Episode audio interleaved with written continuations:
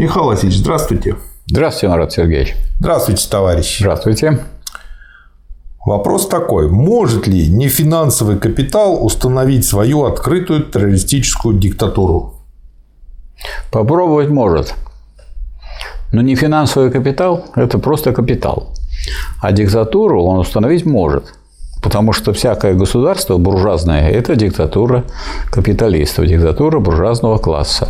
А террористическую, ну, так вот просто не имея таких прочных позиций.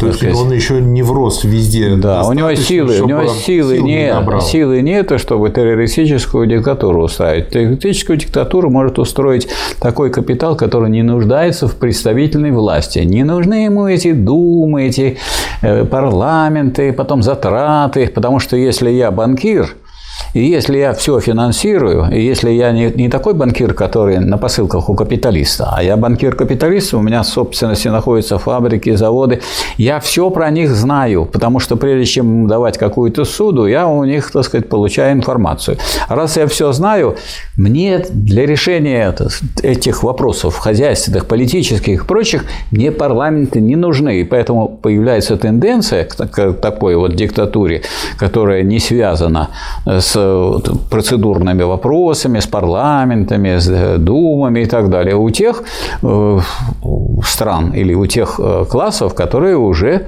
осуществляют или имеют в своей стране финансовый капитал. А другого мы не знаем. Нет таких примеров, чтобы не имея финансового капитала. Или надо опираться на большого брата. Например, если в Чили, допустим, фашистская диктатура, неужели там американский капитал не присутствует? Присутствует, как некая гарантия.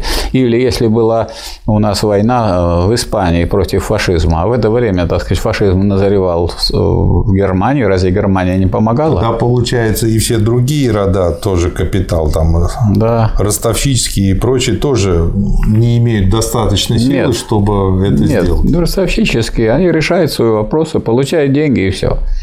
А надо же господствовать. Чтобы господствовать в обществе, надо господствовать над экономикой. Это может делать только финансовый капитал. Потому что он его в целом. В целом охватывает он уже. Понял.